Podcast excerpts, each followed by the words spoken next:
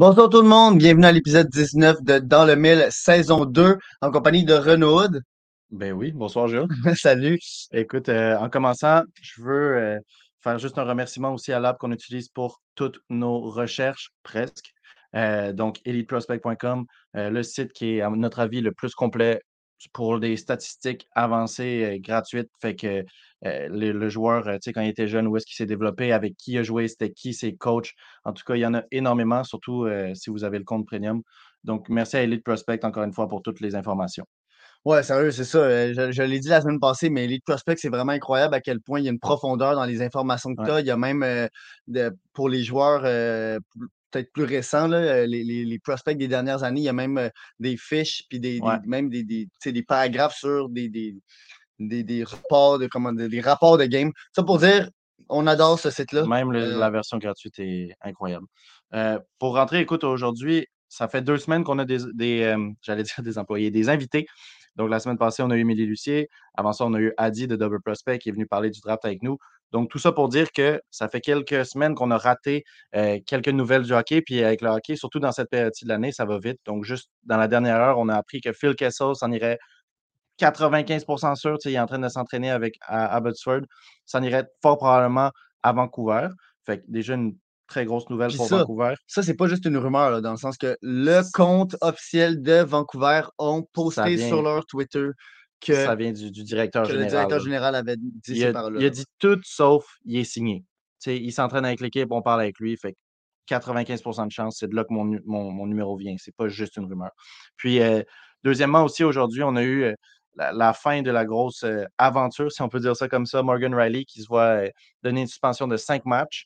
Ça met les livres dans une situation quand même spéciale pour ce soir, vu qu'ils ont, c'était qui? C'était Marner et Tavares que tu disais? Oui, ben c'est ça, Marner et Tavares qui sont blessés. Donc là, c'est quand même trois gros canons de cette équipe-là qui manquent à l'appel. Et ça fait un peu appel à c'est quoi leur profondeur, les Maple Leafs, à quel point ils, sont capables d'arriver avec un, projet, ben, comment dire, non, une performance sur la glace qui va être capable de, rivaliser avec quand il manque. Ben, même, euh, récemment, après le retour du All-Star Game, euh, leur match contre les Highlanders, ils ont perdu parce que les grosses lignes ne sont pas pointées. Puis le match d'après, tous les points viennent des grosses lignes. Fait en tout cas, si les Toronto, on dirait que quand les grosses lignes ne marchent pas, euh, toute l'équipe euh, fail un peu, tombe. que, on verra tantôt, peut-être qu'ils vont nous prouver à tort pour ce soir. puis des fois, il y a comme une espèce de, motivation intrinsèque du fait que justement les, stars ne sont pas là. Donc, euh, tu as des joueurs qui montent, qui s'amènent sur le power le power play et qui vont essayer de donner tout. c'est comme quand on parle des, joueurs de quatrième trio euh, qui ne jouent pas beaucoup. Ben là, chaque fois qu'ils sont sur la glace, ils doivent essayer de, prouver. Puis dans, des fois, ils, en font, ils en font trop. Donc, est-ce que c'est ça que les joueurs vont faire ce soir? moi, je pense à un Noah Gregor, euh, qui est un gars qui est vraiment intéressant quand tu le regardes vite, vite. Il a un patin, euh, il a un contrôle de la rondelle qui est vraiment impressionnant, mais après, c'est juste qu'il il manque de, de, surplus. Est-ce que Robertson va être capable de, trouver un peu sa touche? En ce moment, c'est 2-0 au moment qu'on se parle un but de Bobby McMahon et euh, de euh, Nylander. Mais bon, euh, ce soir, on veut vraiment juste revenir sur l'échange de Monan, le Canadien, le Rocket, un peu plus la, mère patrie. C'est ça, si on veut commencer, disons, par le plus bas niveau, où les nouvelles ont été, ont été un peu moins grosses, mais néanmoins très bonnes.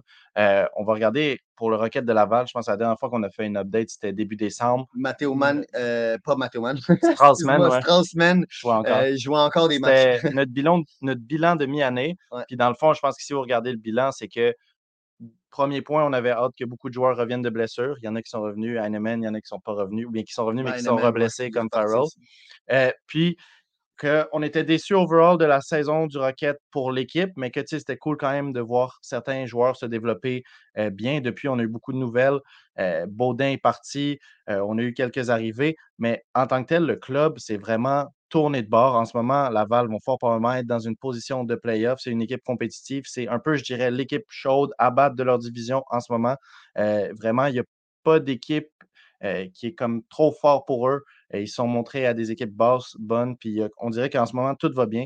Puis il y a une grande partie de. Ben, pas de ben, dans ce mais là, dernièrement, ça a fait un peu plus mal, puis c'est un des points. Là. Je pense qu'il y a quelqu'un qui. Tu sais, il y a un gars qui a descendu, qui a, qui a comme amener cette équipe-là vraiment à devenir complètement dominant, euh, puis remonter, puis là, ben, c'est comme si. En tout cas, c'est un roller coaster. Là, c'est un, un, Mais oui, mais quand même, dans les deux, trois derniers matchs, c'était ben un peu plus rough, mais avant ça, même quand euh, celui-là, qu'on nommera plus tard, est parti, ça allait quand même tout de même bien pour les premiers matchs en lui. Euh, puis, moi, je pense, je pense que l'élément un élément très important, sans dire que c'est le plus important euh, à Laval, qui a enlevé un petit peu de stress à l'équipe, c'était Cassie Kaskisuo. Kaskisuo. Euh, le YouTuber gardien de but, qui en fait a signé un trial contract avec Laval. Puis, il n'a pas joué beaucoup, beaucoup, beaucoup de matchs. Je pense qu'il est rendu à cinq matchs maintenant. Mais tous les matchs qu'il a joués, il fait une performance excellente. Je pense qu'il est à 9-25 environ. Ah, c'est incroyable. il faut, en tout cas, c'est pas le nombre exact, mais c'est vraiment dans ce, style-là. En tout cas, ce qui est très, très impressionnant dans ses stats, c'est que c'est cinq matchs, cinq victoires, pas une mmh. défaite. c'est incroyable. Puis même sans jouer énormément de matchs, il enlève vraiment un gros stress sur les épaules de Jacob Dobèche parce que dans le temps où, justement, comme tu disais au début, et c'était Man qui le baquait, ben Man, quand il était en début, rien contre Man, c'était un gardien quand même correct, mais qui faisait rien d'incroyable. Là, Jacob Dobesch, avoir un backup qui sait qui, sur qui il peut compter, ben déjà, pas juste pour Dobesch, mais pour toute l'équipe, c'est quand même un bon coussin. Puis c'est cool d'avoir de la confiance derrière. Je pense que beaucoup de la confiance de l'équipe au complet vient de cette position-là. Ben, tu sais, c'est sûr que justement, c'est un peu un classique. le monde va souvent dire, ben, les joueurs, les anciens joueurs vont souvent parler à quel point avoir confiance en son goaler, ça peut changer le, le, jeu offensif de l'équipe, dans le sens que avoir des goalers comme au début de la saison où est-ce que tout rentrait, là, tranquillement, en défense, euh, tu joues beaucoup plus proche du filet. Ou, ça, ça va modifier le style de jeu, ça va modifier la confiance que les gars ont. Parce que là, dès que tu la perds, tu dis, ah, ça se peut qu'elle rentre. Puis, tu sais, vraiment, c'est niaiseux, mais je vais faire une comparaison à quand je joue dans, dans, ma Beer League. Puis, j'ai la malchance d'avoir une, équipe où est-ce que le gardien de but, euh, c'est un ambulancier. Donc, la, peut-être 80% des matchs que je joue, ce n'est pas notre goaler. Donc, on est toujours avec un goaler différent. Et sincèrement, à chaque fois, euh, on, se ramasse souvent avec un goaler qui n'est pas capable d'arrêter les. Puis je, le sens même si ça n'a aucun impact qu'on gagne ou non. Juste la manière que le goaler est capable de réagir, ça va changer ma manière de, back-checker. Donc, j'imagine même pas dans, le show à quel point ça doit avoir un impact énorme que ton gardien de but. Euh, ça se peut que euh, tu te ramasses à te faire euh, scorer plus de buts. Donc là, tu te ramasses avec des, des, sur ta fiche plus ou moins, tu te ramasses avec des moins 8, moins 9. On l'a vu avec des joueurs là, qui avaient des, des, des, moins 17, moins 18 au début de la saison, c'était complètement absurde. Ben, mais, vraiment, c'est ça. Les, les est arrivé avec vraiment un, très, très bel, un très bel apport. Puis, je ne sais pas c'est quoi qui se passe dans, dans l'interne, à l'interne du Rocket, mais ça a l'air de bien fitter avec Dobesh, même si on ne le voit pas beaucoup dans les, dans, les vlogs d'Aubesh, puis on ne voit pas vraiment euh, qu'est-ce qu'il soit parler avec les, les, autres goalers, mais clairement, ça a un impact. Puis là, ce que je veux amener aussi, c'est l'aspect euh, défensif de l'équipe, puis que Trudeau, Mayou, c'est deux gars qui vraiment, euh, surtout Trudeau en ce moment dernièrement, il reprend vraiment qu'est-ce qu'il, comment il nous avait laissé l'année passée. Je trouve qu'il commence de moins en moins à, à overthinker. Qu'est-ce qui était le problème au début de la saison, c'est que Trudeau, il essayait de comme refaire ce qu'il avait fait l'année passée. Mais c'est comme si l'année passée, c'était naturel. Puis là, cette année, il essayait de le faire euh, un peu, euh, euh, tu sais, genre, de, forcer. Alors que ben, l'année passée, c'était comme s'il l'avait juste. Il, le faisait, puis là, ça marchait. Puis il, se faisait confiance, puis ça marchait. Puis là, cette année, il voulait comme le forcer. Ça pour dire que Mayu, vraiment incroyable. Puis le gars qu'on ne voulait pas prononcer le nom tantôt, c'était Jacky. Ouais. quand il a descendu, vraiment au début, c'était peut-être un peu dur. on voyait mentalement peut-être que c'est difficile de se faire, se faire envoyer en bas euh, quand tu viens de vivre une année où est-ce que tu étais la star de Montréal, où est-ce que les restaurants te créaient un burger. ça a été rapide quand même. Ben, ça a été rapide l'impact qu'il y a eu sur le Rocket, à quel point il est devenu vraiment euh, le vétéran, même si c'était un des plus jeunes de la, brigade. Puis, je veux dire, le, mix Mayo et Jacky, sincèrement, ça, ça, me pousse vraiment à dire comme, OK, non, Jacky, il faut le laisser. Euh, on ne va pas le trader, même si on peut aller chercher un Coder Gauthier, parce qu'à un moment donné, il y avait des rumeurs comme quoi le Canadien avait refusé euh, d'échanger Jacky contre Gauthier, même si on sait que c'est très faux. Mais tu sais, Mayu Gauthier, c'était. Euh, Mayu c'était vraiment intéressant comme mix. Puis même, tu sais, en tout cas, Jacky, c'est une autre discussion, là, mais moi, Mayu m'impressionne énormément. Puis cette année, je ne veux pas le voir en haut. Je pense qu'en ce moment, c'est Trudeau qui, aurait plus de chances euh, de monter en haut puis que ça, nuirait moins au développement parce que Mayu, vraiment, je veux qu'il reste en bas. Je veux qu'il continue sa saison rookie. Il a une saison de production incroyable. Je checkais l'autre fois grâce euh, au compte premium de Elite Prospect dans les 15 dernières années, la saison de Mayu en ce moment, c'est comme dans le top 10 des, des défenseurs. Puis sérieux, euh, c'est même défensivement, j'aurais pas pensé dire ça, mais après très peu de temps, je pense que ça fait quoi, 45 games que le Rocket joue, 50 max. Euh, Mayo a vraiment eu une augmentation de sa qualité de jeu défensif. Ouais, puis euh, écoute, pour parler de l'autre bord de la glace, si on peut dire ça comme ça, à l'attaque aussi, à Laval, on a vu une progression énorme malgré tous les challenges qu'il y a eu. Puis écoute, sans trop s'attarder, parce que Laval, quatre lignes complètes, puis il y a vraiment des gars comme, tu sais, admettons, un Légaré, comme on parlait tantôt, où on pourrait juste décrire sa, l'amélioration de son jeu cette saison, puis ça serait déjà un, bon bout. Tu sais, c'est fou comment des gars comme ça ont une croissance en peu de temps. Euh, mais je pense que les, les gros highlights euh, de cette saison, ça aurait vraiment été Kidney. Quand on est arrivé au début de la saison, un gros point d'interrogation pour Kidney, c'était son jeu physique. Puis finalement, si vous regardez un match en ce moment, euh, le gars n'a pas peur de défendre la POC avec son corps, d'aller pousser les autres. Oui, puis son finishing est resté là. Fait que ça fait un gars qui est efficace, mais au début de la saison, quand il était devant le but ou bien dans une bonne position, il avait juste à se faire pousser un petit peu. Puis écoute, c'est pas difficile de défendre un gars comme ça. Puis en ce moment, justement, dans un laps de cinq mois, il y a eu une, énorme amélioration. Puis ça, je le dis tout le temps, puis on s'en est parlé, je pense, trois jours par texte, de comment est-ce qu'un gars qui peut améliorer, s'améliorer autant rapidement que ça en un si peu laps de temps, c'est comme le plus gros green flag que, en tout cas, moi, je peux avoir euh, chez un prospect. Sinon, l'attaque marche, mais en ce moment, tu sais, ce qui peut expliquer aussi les problèmes qu'il y a eu dans les deux, trois derniers matchs, c'est qu'il y a beaucoup d'instabilité parce que justement, ça marche autant bien. On a vu Guignac qui avait une saison incroyable, qui a été un leader pour Laval toute la saison. Finalement, très, très mérité. Il se fait rappeler par le Canadien, mais là, après, c'est sûr que ça crée un espèce de trou à Laval. On a vu des gars comme Stephen Condota monter, en tout cas. Puis même, je te dirais qu'à date, justement, tu as parlé Condota, Gignac et Stephens. Et je trouve que le joueur qui a eu le plus d'impact dans, dans, son départ du Rocket, je trouve que c'est Condota. Puis sincèrement, je n'aurais pas pensé. Tu m'aurais nommé Stephens, Condota, Gignac. Je t'aurais dit Gignac, ça allait avoir le plus d'impact. Euh, là, c'est sûr que c'est dur à, évaluer tant que ça parce qu'il est parti, puis il y avait Condota et lui en haut pendant que. Mais vraiment, Condota, ça a fait vraiment du mal quand il a quitté. Puis c'est aussi peut-être en lien avec le départ de Jacky, mais vraiment, c'est comme. Mais ça m'a impressionné. Puis j'aime vraiment la chance que Gignac a en ce moment. Puis on, on, va en parler plus tard avec les call-ups. Mais en tout cas. Ben, plus tard en tout cas, avant de parler des call-ups, c'est quand même un point que les deux, on s'était parlé, un joueur qu'on aime bien, euh, puis qu'on parle depuis le début de la saison, puis qu'on est un peu déçu de ne pas voir plus à Laval.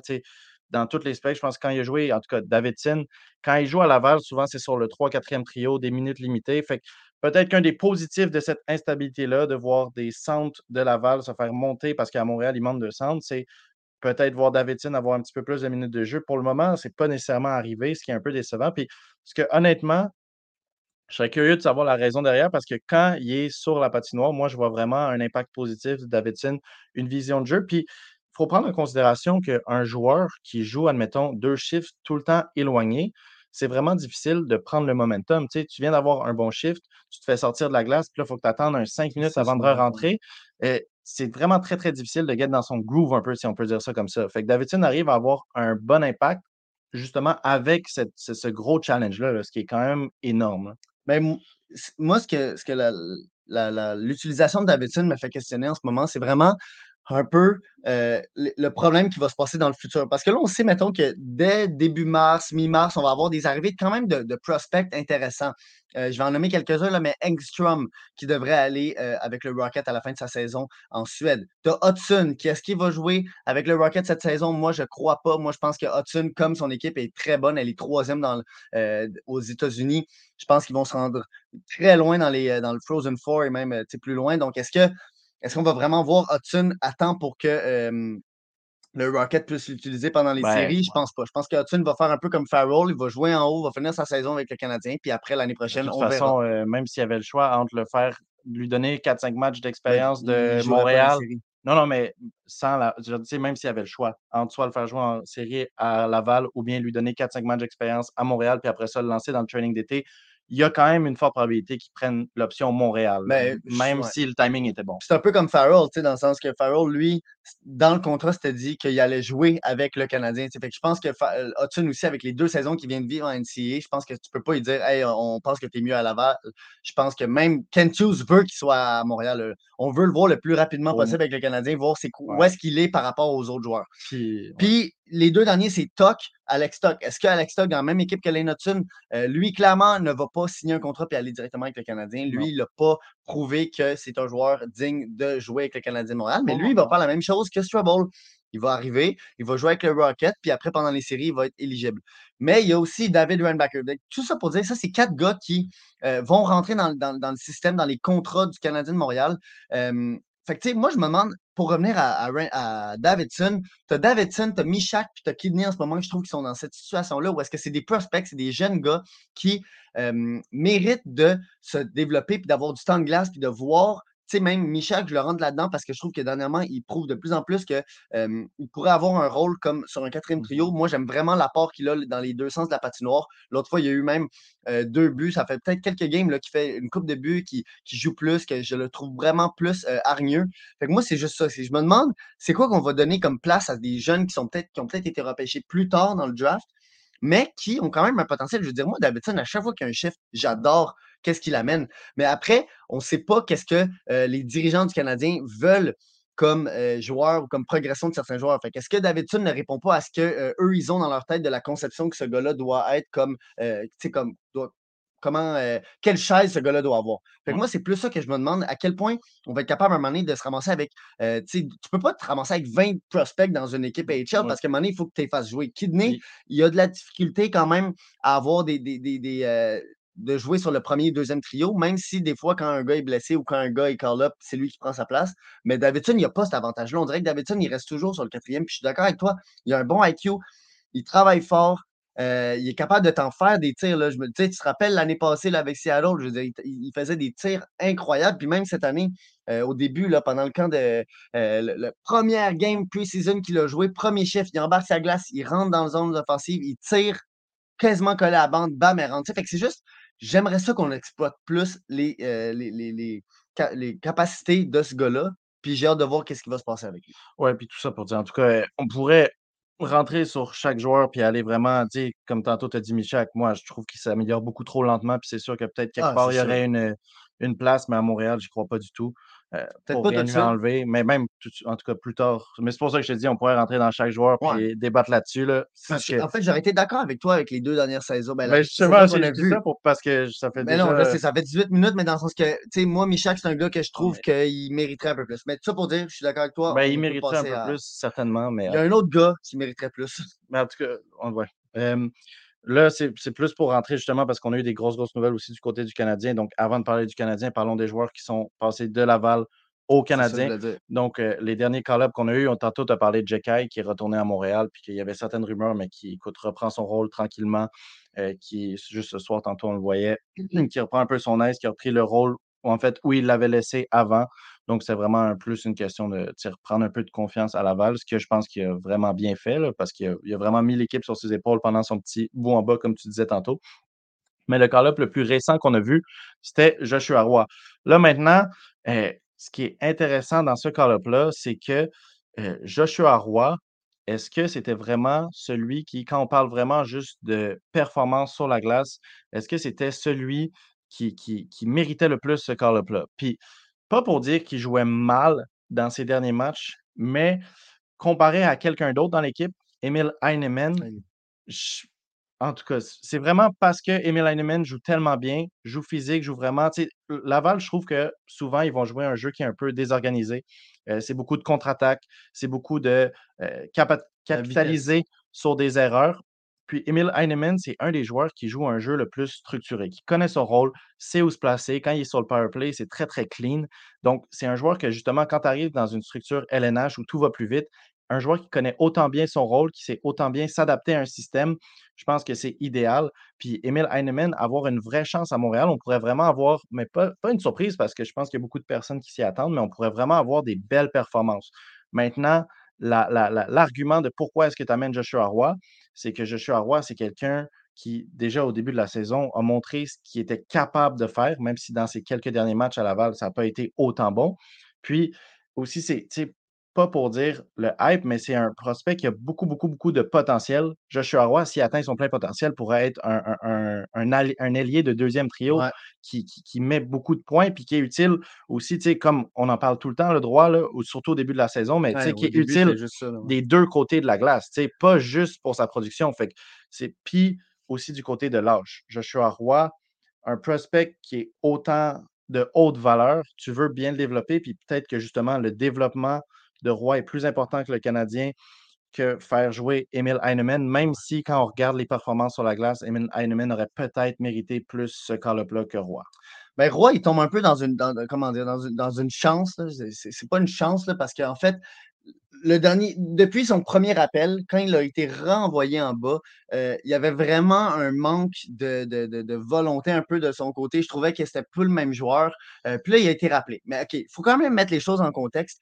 Joshua a été rappelé il y a trois jours de cela, euh, même non, quatre jours, pour euh, rejoindre le Canadien. Mais l'affaire, c'est que Heinemann et Farrell étaient blessés. Donc, c'était un peu le seul attaquant qui restait, qui avait vraiment comme, euh, bon, d'un, un peu d'expérience NHL, puis vraiment le potentiel d'amener quelque chose à l'équipe et pas juste d'être un, chandail. Il connaissait le système. Il connaissait le il avait joué avec eux. Il, avait, Joshua il lui avait donné aussi, quand il avait joué avec Montréal, certes, il n'a pas joué sur le premier trio, mais il avait joué quand même des minutes sur le troisième trio. Tu sais. Ben, Roy, quand il a débarqué, directement, il s'est fait mettre avec Armia et Monahan. Il, jouait sur le power play. Alors que Heinemann, ce qui m'avait vraiment déçu, euh, ça, va, ça va faire le lien avec un autre euro en ce moment qui, que son utilité me déçoit. Heinemann, ce qui me décevait, c'est que euh, il, il n'y avait pas les opportunités. Si je me rappelle bien, il jouait comme sur le troisième ou quatrième trio. Le premier match qu'il avait joué, euh, il avait à peine eu de temps sur la glace parce qu'il avait eu tellement de punitions, puis il n'était pas sur le power play ni le piqué.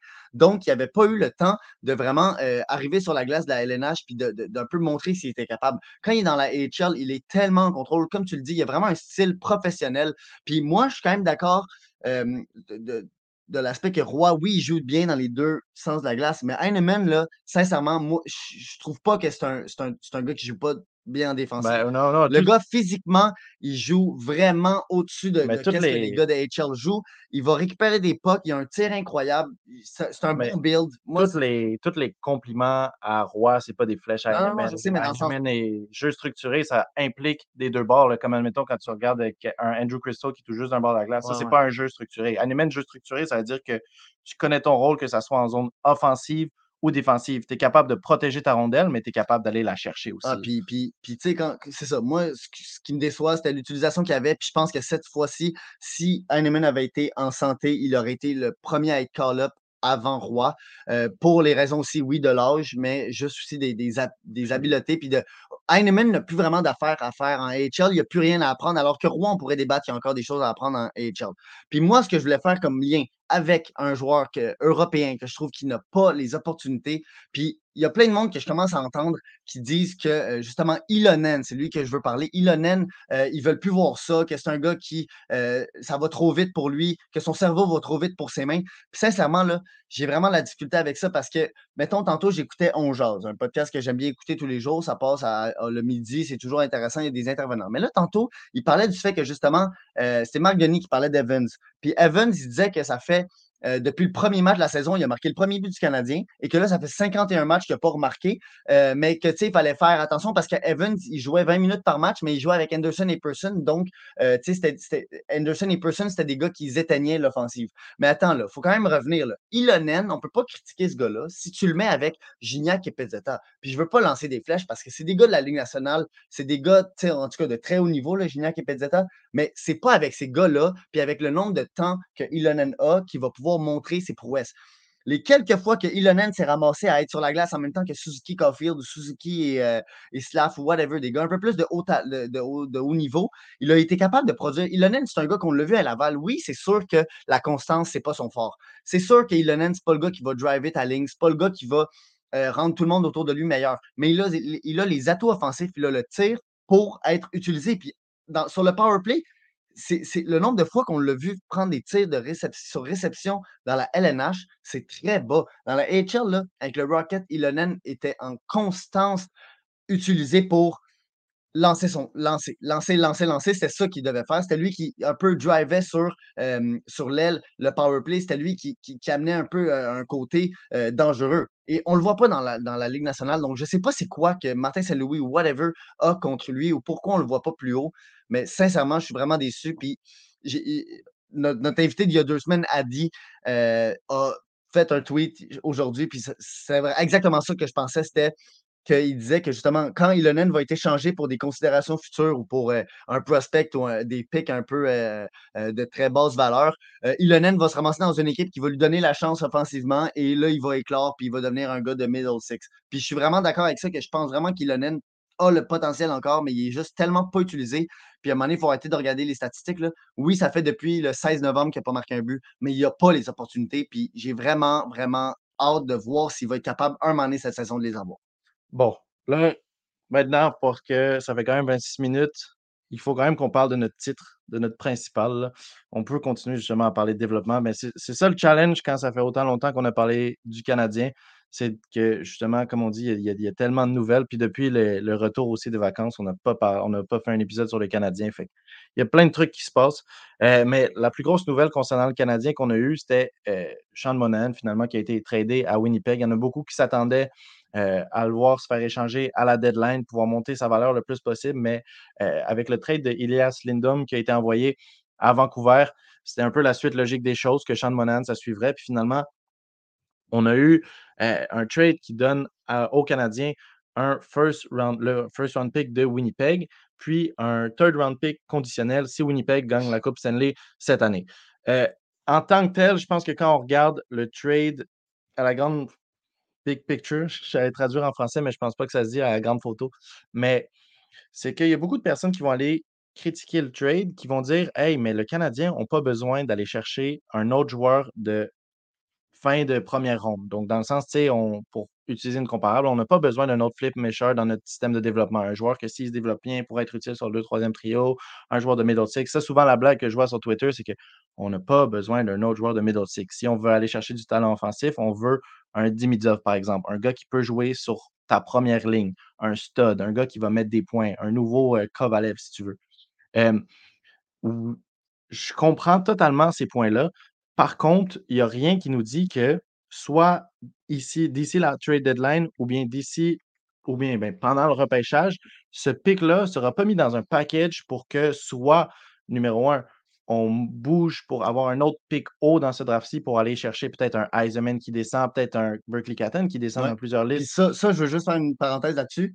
Sur le, le, call de Martin Lapointe. Martin Lapointe, le directeur du scouting, qui a carrément révélé que cette saison, dans le draft, il allait avoir plusieurs euh, attaquants qui allaient descendre euh, dans, dans, le, dans les, rangs de repêchage en raison du haut talent de défenseur. Donc, tu sais, pour ce que tu dis justement de Eisenman Catton, c'est là exactement. Là, c'est ça, c'est des possibilités. Puis juste quand tu regardes la liste des gens, euh, admettons, un, comment on dit, Benson, l'année dernière, il y a beaucoup de personnes qui l'avaient mis dans leur top 5 au début de la saison. Puis au fil, c'est un peu comme si juste son hype était descendu un peu. ça s'était transmis aussi au scout de la LNH. Puis finalement, il, se retrouve 12e. Fait que si le Canadien peut faire utiliser ce pic-là pour aller chercher un Eisenman 9, 10e, ce qui serait quand même. Est-ce que ça va arriver? Avant le draft, tu ne dirais jamais. Moi, l'année dernière, tu m'as demandé si Coudon. Benson serait disponible en dehors du top 10. Je t'aurais dit jamais de la vie. Ce gars-là est trop talentueux, puis regardez ce qu'il fait cette saison. Donc, en tout cas, on n'a pas encore, comme souvent avec Kent Hughes, quand il fait des moves, je pense que c'est ça que le point principal qu'on a à dire de presque tous ces moves, c'est attendez un peu de voir le plan. Puis il y a des moments où j'ai l'impression qu'il trébuche un peu. Tu sais, comme l'année dernière, on parlait de Josh Anderson. Ah, finalement, il décide de le garder. OK, on va voir le plan. Puis là, finalement, Anderson a un peu plus de difficultés cette année. Puis on est comme, ah, peut-être qu'on aurait préféré euh, aller chercher justement un jeune plus un pick que Anderson. Donc, on ne peut pas prendre tout le temps toutes les bonnes décisions, mais là, j'ai l'impression qu'avec Sean Monahan, c'est impossible que le plan, ce soit juste OK. On va aller prendre dans la fin de la première ronde, surtout si, admettons, prend, imagine que Winnipeg gagne la Coupe Stanley. On va aller prendre le 32e pick, puis that's it, on est content d'avoir, je ne sais pas qui sortirait 32e en tout cas cette année, mais tu sais, non, puis on l'a fait l'année passée dans le podcast, on avait expliqué c'était quoi les choix euh, des dernières années de comme 26 au oui, oui, sur la, pendant l'année du repêchage, c'est des prospects intéressants. Je veux dire, si on pense à l'année passée, le choix euh, qu'on avait reçu. Euh, pourrait sortir dans ce coin-là. Maxime Gouliaïev, le, choix que. C'est-tu Maxime? Oui, oui. Euh, on, on, avait reçu ce choix-là. Euh, puis là, ensuite, ben, on l'avait échangé. Puis Gouliaïev, c'est un gars qu'on voyait comme le russe, le Hudson russe. Mais est-ce que ça va vraiment devenir un Hudson ben, russe? On verra. Mais, tu sais, c'est intéressant. Puis juste, il y a un truc que tu as parlé qui, qui, qui, fait du pont avec ce que je voulais dire un peu, c'est le fait à un moment donné d'échanger de, même, puis de, de, de, tasser un gars comme Monahan, c'est que tu suis le plan. Au début de la saison, les dirigeants ont dit on va pas dire le mot en P parce qu'on n'est pas rendu là. Est-ce que si on avait eu DAC toute la saison, puis le Canadien était euh, sur la ligne de faire les séries, on aurait échangé Monahan? Je ne crois pas. Mais en ce moment, Ken Hughes a bien vu qu'on n'était pas une équipe qui gagnait la, Ligue euh, la, Coupe Stanley, puis qu'à un moment donné, ben, il y, a des choses à, laisser partir. Puis maintenant, écoute, pour tout mettre un, un, peu en condensé, parce que pour dire ce qu'on dit tout le temps aussi, le trade de Monahan, si tu vas vraiment regarder en depth toutes les possibilités tout ce qu'il pourrait faire, qu'est-ce qu'on pourrait faire avec le, pic. Puis on a un mock draft, un mock trade aussi intéressant qu'on pourrait vous présenter euh, bientôt. On pourrait en parler des heures de ce trade-là. Mais là, un autre aspect, les deux principaux aspects justement que j'ai vus, c'est ça. C'est premièrement, on n'a pas besoin d'un late first round pick. Fair enough, mais il y a un plan, ce serait ma mmh réponse. Euh, puis j'y crois vraiment. Le deuxième que j'ai vu, c'est Hey, mais en ce moment, avec tous les jeunes que tu as dans l'équipe, pourquoi est-ce que tu vas te débarrasser d'un vétéran comme Monahan?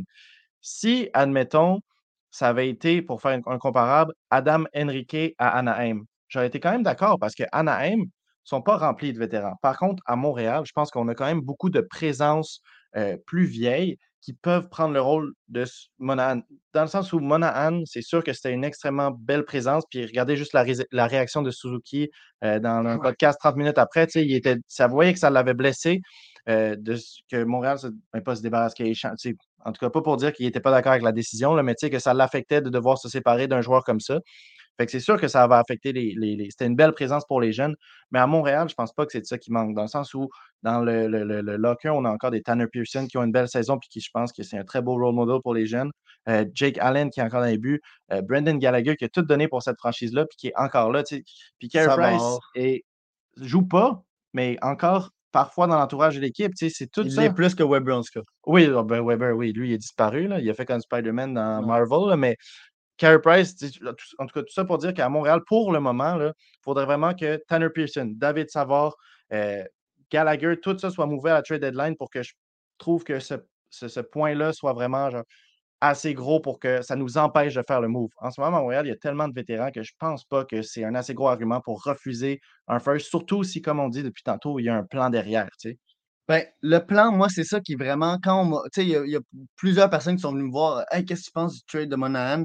Euh, puis, sais, la, plupart du monde était un peu déçu parce que, euh, en quelque sorte, oui, il y avait le trade de Lindstrom la, euh, la, veille, quasiment. mais, tu sais, Lindstrom, là, ce que je disais au monde, c'est que c'est un gars qui, dans les dernières années, dans les deux dernières années, il avait eu des votes pour être dans les top 3 candidats Selkie, donc dans les top 3 attaquants avec le plus de responsabilités défensives et le plus d'apports de, défensifs.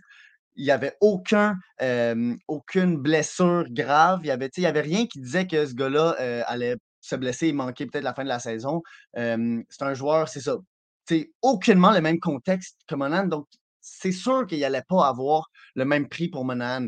Puis, moi, je crois vraiment que Hughes a fait le trade au bon moment. Puis je pense que juste déjà avoir, euh, tu sais, puis c'est même, je, vais coter un, bon, un, bon de un, bon vieux de la veille, Jean Perron, un ancien coach euh, du Canadien Montréal, qui a dit que lui, là, dans toutes ses années de euh, connaissance du hockey, puis ça doit faire au moins 70 ans que ce gars-là suit le hockey, là, sincèrement, il n'a jamais vu un, asset management, une gestion des, des, assets, des, de cette manière-là, je veux dire, être capable de recevoir un joueur, un, joueur en plus d'un premier choix pour rien et de renvoyer ce gars-là deux ans plus tard pour un autre first, je veux dire, sincèrement, c'est complètement débile d'être capable de faire ça. Quand d'autres, on a vu ça en mémoire récente. C'est ça, quand d'autres, on n'a jamais vu ça, c'est jamais arrivé. C'est une gestion incroyable. Puis Monahan, là, ça, ça, il aurait pu se blesser le premier match au retour des vacances et bam, c'est fini, on n'a plus la valeur. le trade aussi qui est, qui est envoyé, ce qui est incroyable, c'est que le, first round pick, Winnipeg a vraiment pu pousser pour qu'il soit conditionnel euh, de, de, nombre de matchs joués de Monahan. Puis finalement, il n'y a aucune clause, ben, aucun salaire retenu, euh, même si Monahan est sur un très bon contrat. Bref, euh, tous les avantages sont de notre bord. Tu as dit ce que je voulais venir, tu as, dit quelque chose que, sur le quoi je voulais, je voulais m'en venir, c'est qu'il reste des trades à faire avec le Canadien. Je pense que le trade deadline de cette année va peut-être être un peu plus mouvementé que celui de l'année passée. on s'était habitué à celui de 2022, où est-ce que Lekonen, on avait eu Charrot, on avait eu Toffoli qui s'était envolé, on avait eu plein d'assets en retour. Et l'année passée, c'était un peu plus calme. Et cette année, je pense ça va être un peu plus mouvementé parce que euh, a dit qu'il allait garder la retenue de salaire pour d'autres joueurs qui allaient amener plus de valeur. Donc, ce qui veut dire que il y a un plan, que Monahan est-ce qu'on aurait pu avoir un peu plus si on allait retenir 900 000 Oui, certes, mais est-ce que ça, veut peut-être dire que justement, il y a un gars comme Allen, un gars comme Savard, un gars comme Armia qu'on va aller retenir de l'argent puis aller rendre sa valeur intéressante? Donc, moi, j'ai hâte de voir. Et là, c'est clair, en ce moment, on veut juste tanker. On n'est pas loin d'avoir un choix top 5. On n'est pas loin de ça. Je sais que c'est vraiment tough de, hum, de, forcer la défaite, mais ce soir, contre Anaheim, c'est un peu un des premiers matchs parce que c'est comme on, aimerait peut-être le perdre ce match-là parce que c'est comme un match à quatre points. Là. C'est pas un match à quatre points où est-ce que tu te qualifies, c'est un match à quatre points où est-ce que tu descends dans les rankings. Puis, juste pour revenir sur le trade de Monahan, c'est vraiment un peu le, mmh, Ça montre la valeur de cette année. Puis, je pense que la valeur est beaucoup plus basse qu'il y a deux ans. Oui, puis écoute, pour mettre un petit peu l'eau à la bouche, puis écoute, sans trop s'attarder là-dessus, là, je pense qu'on pourrait présenter justement le, mock trade qu'on avait. Juste donner, finir un peu là-dessus.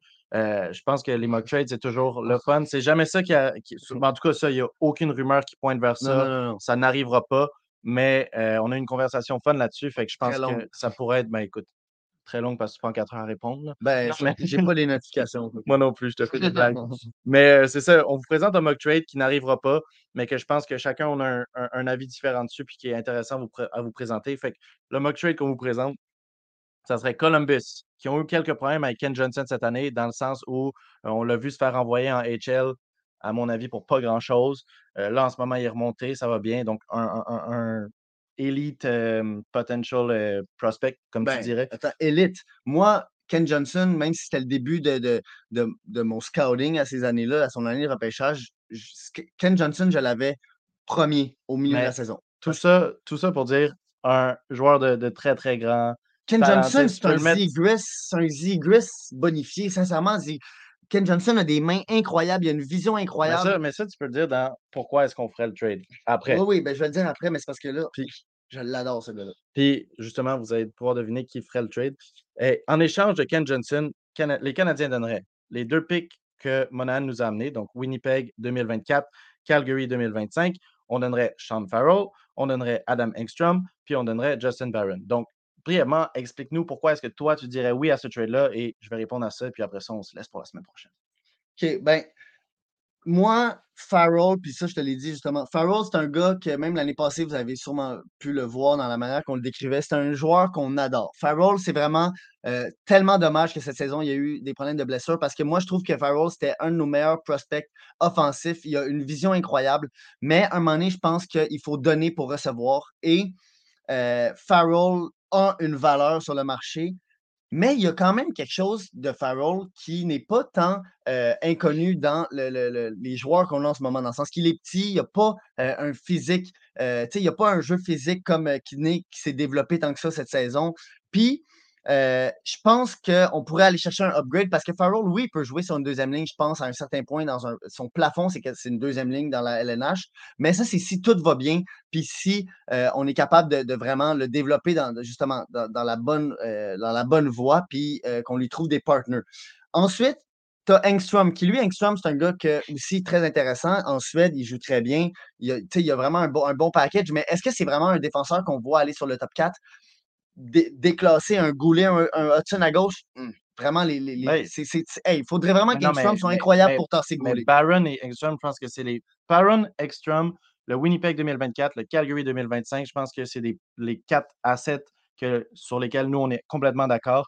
Oui, c'est des beaux assets, mais est-ce qu'à la fin de la journée, c'est ça qui va te faire gagner une coupe? Non. Non, mais c'est ça, ben, ça que j'allais dire. C'est que Baron aussi, c'est un gars qui, bon, en ce moment, il perd de la valeur juste parce qu'il n'est pas capable de vraiment s'installer dans la LNH. Puis ensuite, les deux first picks, c'est des late picks. Puis euh, l'idéal, c'est d'aller chercher un, trade comme la, à la DAC ou à la New York. Fait que moi, vraiment, où est-ce que je vois ça gagnant, c'est que justement, comme tu l'as dit, il y a 4 à 7 qui ne sont pas là pour vraiment nous faire gagner une coupe. Puis Farrell, est-ce que c'est vraiment lui qui va être la, décision puis ben. le, truc qui change tout? Moi, je pense que Ken Johnson a tellement plus d'impact offensif sur une game que Farrell. Puis à un moment donné, c'est ça, ça va faire, ça va être crève-cœur de voir des prospects se, se, euh, se, faire départir de prospects qu'on aime. Puis Farrell, ça me ferait vraiment, vraiment de la peine de le voir aller dans une autre organisation puis de le voir réussir sa carrière ailleurs.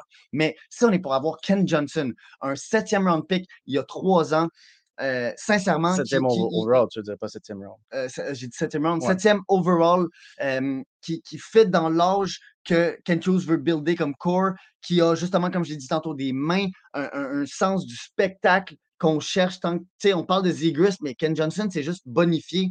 Euh, il, y a, un IQ, il, est capable de compléter une ligne, de driver une ligne. Euh, moi, vraiment, je le ferais ce trade-là juste pour le, à un moment donné, il faut le donner, il faut donner des trucs. Puis Johnson, il a un, plafond plus élevé que Farrell. Je pense pas que tu peux nier ça. Là. Non, c'est pas à propos de le nier. Par contre, est-ce qu'il est assez plus élevé pour inclure Farrell dans ce trade-là, moi, c'est là que je pense que non. C'est là que nos opinions diffèrent. Ken Johnson, c'est un excellent prospect qui va avoir une carrière, je pense, qui va être meilleure que Farrell. Par contre, important de noter que c'est pas un gars qui est arrivé dans la ligue et qui a mis 80 points à sa première saison non plus. C'est pas un talent générationnel. C'est un gars qui va être première ligne indéniablement, mais cette saison, on parle de 15 points en 31 matchs. Il reste quand même du travail à faire. Puis là où moi, j'ai un problème avec ce trade-là, c'est que pour moi, en ce moment, Farrell, c'est un intouchable. Oui, il y a des similarités avec d'autres prospects du Canadien, mais ce qui fait est assez spécial puis assez unique, à mon avis, pour pouvoir le garder. Puis, si vous regardez notre épisode sur le redraft, euh, les praise qui sont dans Farrell, j'explique pourquoi est-ce que moi j'ai poussé vraiment pour le, le, mettre dans le top 16 parce que je pense que c'est un prospect qui amène quelque chose de unique, un IQ incroyable, un skating incroyable. Puis tantôt, tu parlais de son physique. C'est sûr qu'il n'a pas encore montré euh, le même développement physique que Kidney. Mais par contre, mais là-dessus, par contre, j'ai deux, deux, choses à amener. Première saison dans la HL, la moitié blessé. Fait que, on ne peut pas contourner ça. Puis deuxièmement, c'est le problème avec Kidney, c'est que ce n'est pas un gars qui joue, euh, qui, a, un assez gros handling skating pour éviter le contact physique. Farrell, quand il joue sur la glace, des fois, il te fait oublier qu'il n'y a pas cet aspect-là physique parce qu'il y a assez de skills puis assez d'intelligence pour complètement déjouer les autres joueurs, comme, admettons, Zachary Benson cette saison dans la NH. Oui, il y a une lacune physique derrière les gars, puis c'est un gars qui transitionne du, du, junior. C'est normal qu'il y ait ça. Mais il, est tellement intelligent, rapide, habile avec ses mains qu'il nous fait complètement oublier ça. Puis Farrell, moi aussi, c'est juste le upside qu'il y a sur un. tu disais que son ceiling, c'est deuxième trio, mais moi, tu sais, ce que je t'avais répondu aussi avant, c'est que je pense que c'est un deuxième trio de luxe. Puis c'est un gars que tu le fais jouer sur son deuxième trio, mais aussi sur ton premier power play. Un gars comme Farrell, puis ou bien Benson, nous, c'est Farrell qu'on a, sur le côté de ton power play, ça change complètement la dynamique d'un power play. Certes, mais, mais, mais, ce qui est tough avec, avec, avec une proposition de même, c'est justement, c'est que Farrell, potentiel élevé, énorme, mais Ken Johnson, c'est aussi la, certitude qui va l'amener parce que le, problème là-dedans, c'est que si on est capable d'aller chercher une star de même à la Johnson en donnant un Farrell, qui au final, c'est un quatrième round pick, puis Engstrom Barron, Baron, on l'a eu pour les Conan. Engstrom, on est allé chercher en troisième ronde. Puis deux picks qu'on a eu gratuitement à cause de Monahan. Au final, quand tu checks ça, tu te dis, on est allé chercher un star Ken Johnson, tu dis 15 points, 31 matchs. Mais Ken Johnson, il a été mal utilisé cette saison. Puis il y a tellement des problèmes à Columbus qu'on ne connaît pas. Pour montrer le, fait qu'il y a encore des, choses à prouver. Juste pour illustrer le point. C'est pas pour rien enlever à Johnson. C'est quand même que, tu sais, on le sait, là, notre organisation l'a dit qu'on manquait de talent offensif. Donc, on sait que cette année, clairement, à moins vraiment de comme un, défenseur qui drop euh, septième, puis qu'on est comme non, ce gars-là, c'est un défenseur numéro un, puis ça va être le meilleur défenseur de la ligue pour euh, les, les 20 prochaines années. On va aller chercher un, défenseur, mais sinon, ça va être un attaquant. Puis Ken Johnson, sincèrement, là, si, si Hughes reçoit cet appel-là, je pense qu'il il, conclut et il signe le contrat directement. C'est juste, qu'il y a tellement de, de, de, prospects haut offensifs chez le Canadien que j'enverrais avant Farrell. Le Farrell, c'est le dernier gars ouais, mais à un moment il faut que l'autre bord, ils veulent. Puis je pense que quand tu dis intouchable, oui, ils, mais... mettent intouchable. Je pense que c'est Slavkovski, Caulfield, Suzuki. Je n'en vois pas un autre qui est intouchable. À la limite, Hudson, tu peux le mettre euh, intouchable. Hudson, oui. Mais tu sais, admettons euh, Rainbacker, peut-être tu ne le mettrais pas intouchable, mais tu sais, qu'est-ce qu'il va falloir pour le bouger? En tout ah, cas, intouchable, moi, je veux dire que c'est pas le, Difficile à toucher. Ben, tu envoie-moi euh, tes 10 prochains first round picks, c'est sûr que Farrell, tu peux l'avoir si tu veux, tu sais. En tout cas, bref, tout ça pour dire, c'était une situation intéressante, mais c'est un trade qui n'arrivera pas. Fait que c'était juste un peu pour. Ben, ce qui va pas arriver, on sait pas. Est-ce que ça va ressembler à ça? Je sais pas, tu sais. Non, mais on le sait jamais. Je veux dire, le, trade de Drysdale Cutter Gauthier, c'est tellement sorti de nowhere oui. que, c'est le genre de truc qu'à un moment donné, il va falloir qu'on se prépare les fans des Canadiens à avoir des prospects partir. Non, non, mais Farrell pourrait être bougé. Je ne veux pas dire que cette partie-là va arriver. Je sais que Ken Johnson, n'y a pas vraiment de rumeurs substantielles comme quoi il ah bougerait. Ah Columbus, quand tu regardes le trade, c'est sûr que d'un côté des Canadiens de Montréal, c'est intéressant parce que ça amène exactement ce qu'on a besoin, mais eux, ça serait complètement con, si je peux dire ça comme ça, de, faire un move comme ça. Baron, Engstrom, ils n'en ont pas nécessairement besoin. Farrell est excitant, mais il ne manque pas de prospect à l'attaque. Puis deux first round pick late, euh, en tout cas. Ben, c'est ça, mais tu sais, c'est aussi que là, tu, viens de dire quelque chose que tu as dit, il y a plein de joueurs que tu mettrais avant Farrell, puis je suis d'accord, moi aussi, il y en a plein. Là, je pense que quasiment 95% des prospects offensifs, je les mettrais avant Farrell. Je pense que le seul que je ne mettrais pas avant Farrell, c'est Heinemann. Tu sais, quelque part. Ah, moi, même lui, je le mettrais. Tu sais, même Heinemann Roy, c'est peut-être les deux gars que je ne mettrais pas avec Farrell. Tu sais, c'est des trois gars que je vois un peu à la même, euh, même hauteur. Mais tu sais, un moment donné, c'est ça. faut donner pour recevoir. Ça fait mal. Des fois, il faut que tu donnes beaucoup. Faut que tu donnes quelque chose. Je veux dire, Drysdale, est-ce qu'on pensait qu'elle n'allait pas finir sa carrière avec Anaheim? Moi, je pensais qu'elle allait finir sa carrière là. Il avait l'air d'être le gars euh, parti pour être le premier défenseur, mais il repêche Mintukov deux ans après. Fait que, tu sais, c'est aussi, mettons, j'avais vu, je veux juste, euh, je juste euh, relancer un peu, là. J'avais vu une, conversation qui disait qu'il il échangerait jamais Goulet pour Zigris. Mais si tu échanges Goulet pour Zigris, tu t'en vas chercher Zigris, et par la suite, tu es capable d'aller avec ton first pick cette année, d'aller chercher un défenseur euh, de la trempe de Sam Dickinson, Zane Parek, ouais, Boyum. Est-ce que, est que là, au final, tu ça, un changement Ça rentre dans un autre truc parce que aussi, euh, tu sais, quand on parle de plan, plan, plan, si justement, tu me dis, cette année, on draft Demidov, puis après, genre, on fait ce trade-là, puis après ça, à la fin, tu me garantis qu'au draft, on arrive avec Demidov, ma réponse est différente. Oui. Tu comprends? Bon, je pense que ça conclut quand même de façon fun l'épisode de cette semaine. Ouais, puis j'aimerais ça un peu la, la vie du monde, tu sais, euh, ceux qui écoutent en différé, nous donner des, des, du feedback. C'est des commentaires, puis euh, on va vous répondre au courant de la semaine. Jules va être actif sur son Facebook. Toujours sur mon sel quand il y a des commentaires sur. Euh, non, tu es toujours sur ton sel tout court. Ah, tout court, ouais, c'est vrai. Ben écoutez, merci. à Wordle, puis à. ah, toi, t'es Ligue simulée. Merci à tout le monde d'avoir été avec nous 46 minutes. Merci encore à Elite Prospect pour euh, toutes ces recherches. Thank you, Elite Prospect. Thank you, Elite Prospect. Puis on se voit la semaine prochaine. Bonne soirée tout le monde.